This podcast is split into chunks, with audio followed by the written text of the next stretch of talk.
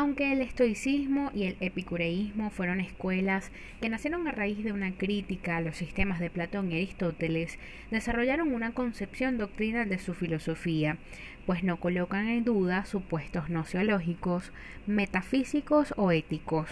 Por lo tanto, se les puede llamar como una filosofía dogmática, porque tratan de un dogma, es decir, de una doctrina. Aunque esta terminología vino en tiempos después, a boca de Immanuel Kant, sirve para explicar la diferencia entre posiciones doctrinales y críticas. Soy Ultravioleta y en este capítulo hablaremos del escepticismo antiguo y de algo más.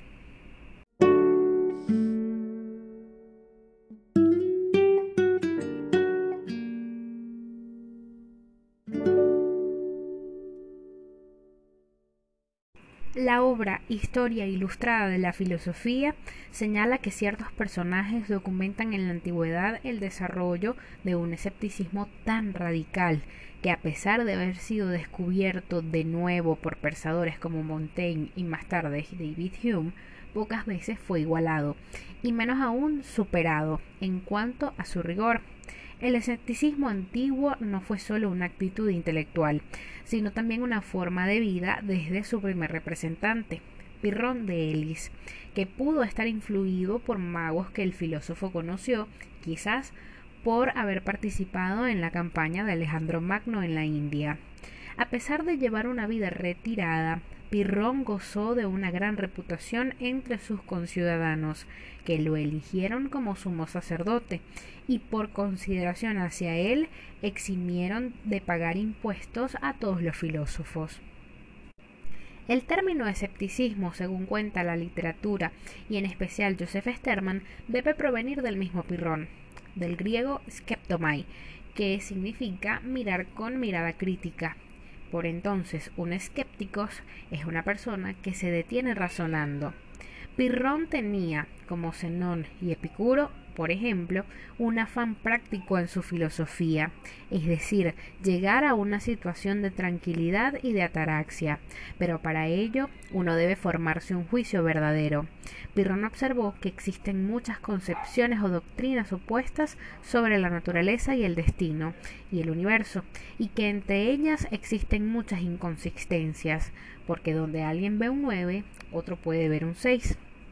Los escépticos entienden el sosiego del alma con más modestia que Epicuro, convencidos de que como somos seres vivos tenemos una fecha de vencimiento y por ende hay que cultivar una serenidad distante frente a la felicidad, contentándonos con una emotividad moderada.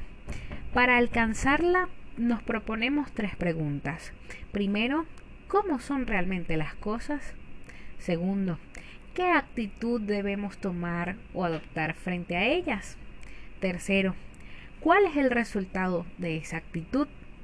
Al intentar responder a la primera, el escéptico se toma o se topa no solo con opiniones contradictorias, sino también con una igualdad de argumentos convincentes, tanto a favor como en contra, de una y miles de opiniones.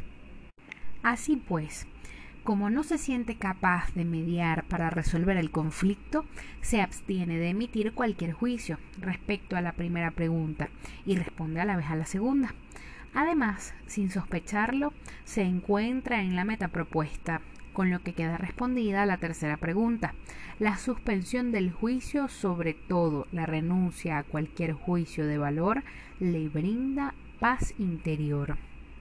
Posteriormente se dará cuenta de que la paz solo se puede alcanzar dejando en suspenso el juicio, incluso en relación con los valores. En efecto, el que juzga buena alguna cosa pierde la calma interior, pues quien no está en posesión de lo bueno, sea riqueza, fama o bienes, desea conseguirlo, y quien lo posee teme perderlo. El escéptico, más concentrado en inquietar que en convencer, más interesado en hacer el mundo arder que verlo, cultiva la suspensión del juicio como un arte para mantenerse al margen de cualquier afirmación. Con ese propósito en la mira, redactamos una lista de contraposiciones, llamadas tropos, de la raíz tropoi, giros, Esta lista de giros son 10 y comienzan con la indicación de que los seres vivos somos diferentes de las cosas debido a la diferencia que existen entre ellos y nosotros, indicando así la diversidad de seres vivos. La segunda en la lista es la diversidad de los hombres entre sí. La tercera, la diferente estructura de los órganos sensibles. La cuarta, la diversidad de estados como salud y enfermedad. La quinta, las diferentes posiciones y distancias. La sexta, la contraposición de pareceres. La séptima, octava y demás cuentan. Demostración circular, diversidad de religión, leyes, creencias, entre otras. La imperturbabilidad del ánimo que ellos predicaban queda reflejada o tal vez parodiada en la siguiente anécdota de la que se suponen los protagonistas son Pirrón y Anaxarco.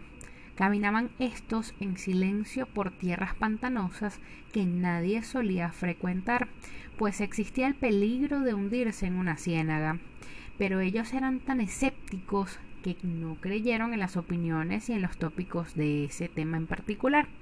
Vaya usted a saber por dónde queda de verdad el peligro puede que se preguntaran estos dos amigos. Sin embargo, quiso la mala suerte que Anaxarco cayera en una de aquellas ciénagas. Pirrón, entonces, haciendo gala de su escepticismo, continuó su camino con absoluta indiferencia. Claro que Anaxarco no se quedó atrás en su ratificación de estos principios escépticos, y en cuanto consiguió salir de la ciénaga, se apresuró a elogiar la indiferencia de su maestro, que había seguido su camino despreocupadamente. No estoy seguro de que estas tierras cienagosas sean un peligro, pero admito que lo parecen. Eso fue lo que sentenció Anaxarco. Para orientarse en la práctica, el escéptico cuenta tan solo con las convenciones corrientes, pues carece de argumentos para abandonarlas. El lugar de la objetividad aparece ocupado por la madre costumbre. De ese modo, los escépticos vinculan su desintelectualización de la vida a un tradicionalismo indiferente a las reformas. El escepticismo no se da en la capacidad de formarse un juicio definitivo frente a la realidad. Entonces, no puede decidirse entre las diferentes doctrinas filosóficas.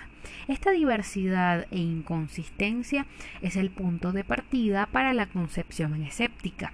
Así pues, el escepticismo es el arte de enfrentar entre sí, de todos los modos posibles, y con todas las armas disponibles las cosas que aparecen y se piensan.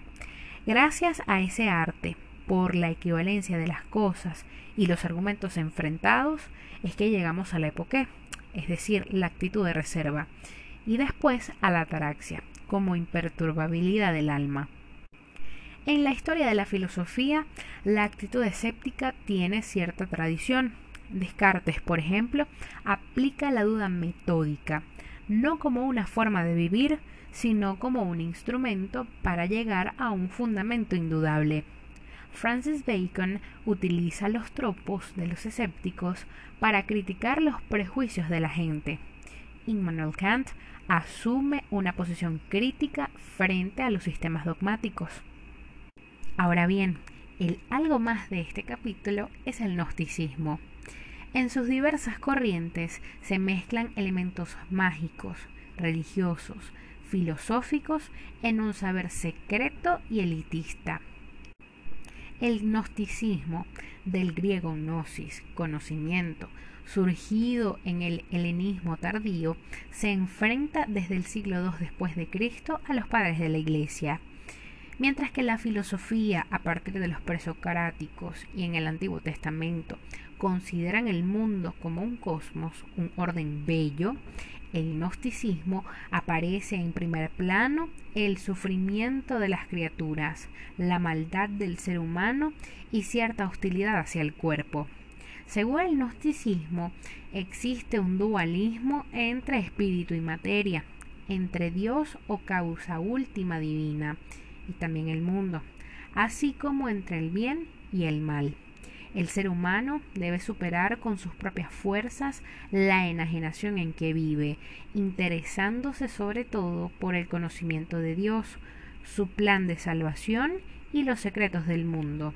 es decir, la redención por el saber. En el primer siglo después de Cristo se produjo en el mundo helenístico romano un fenómeno que tenía que ver con la crisis política y cultural general. Se formó un movimiento ecléctico y sincretista que se llamaba gnosticismo, como te dije, de gnosis conocimiento. El gnosticismo era el inicio de una corriente precristiana, pero en el transcurso de la historia fue abrazada por los teólogos cristianos y se convirtió en una secta herética de la iglesia primitiva. A partir del siglo III después de Cristo, el gnosticismo prácticamente desapareció como corriente aparte. Como representante del gnosticismo, pero de esta parte extra cristiana, podemos señalar a Ptolomeo, del gnosticismo herético cristiano a Valentín y del gnosticismo integrado a la teología cristiana a Clemente de Alejandría y a Orígenes. El gnosticismo tiene elementos de diferentes orígenes, de Pitágoras, de Platón, de los estoicos, de la religión mística de Egipto, del maniqueísmo de Persia y hasta de la teología judía. Esta mezcla de doctrinas filosóficas resulta en un eclecticismo bastante particular. Más que doctrina filosófica, es una doctrina escapista, una vía práctica para que el hombre pueda escapar del mundo problemático es una sabiduría filosófica redentiva, cuya doctrina hace depender de la redención personal del conocimiento de Dios, del sentido y finalidad del mundo y de la vida propia. Solo este conocimiento hace posible a los hombres conducirse y obrar conforme a las intenciones de Dios. Como elementos principales del gnosticismo podemos mencionar los siguientes. 1 el conocimiento es religioso y místico, porque el hombre quiere tratar de penetrar en el misterio de Dios mismo y sus relaciones con el mundo. 2. Se concibe al mundo en términos dualistas. Se juzga al mundo material como malo y al mundo sobresensorial como bueno y verdadero. 3. La redención es personal y consiste en la huida de este mundo para unirse al misterio divino. En los próximos capítulos abandonaremos la historia de la filosofía antigua y nos adentraremos al mundo de la filosofía medieval. Mientras llega ese viaje en el tiempo, puedes unirte a la conversación a través de nuestro grupo en Telegram o si prefieres seguir la pista en las redes sociales de esta servidora, arroba ultravioleta. Nos vemos en el próximo capítulo.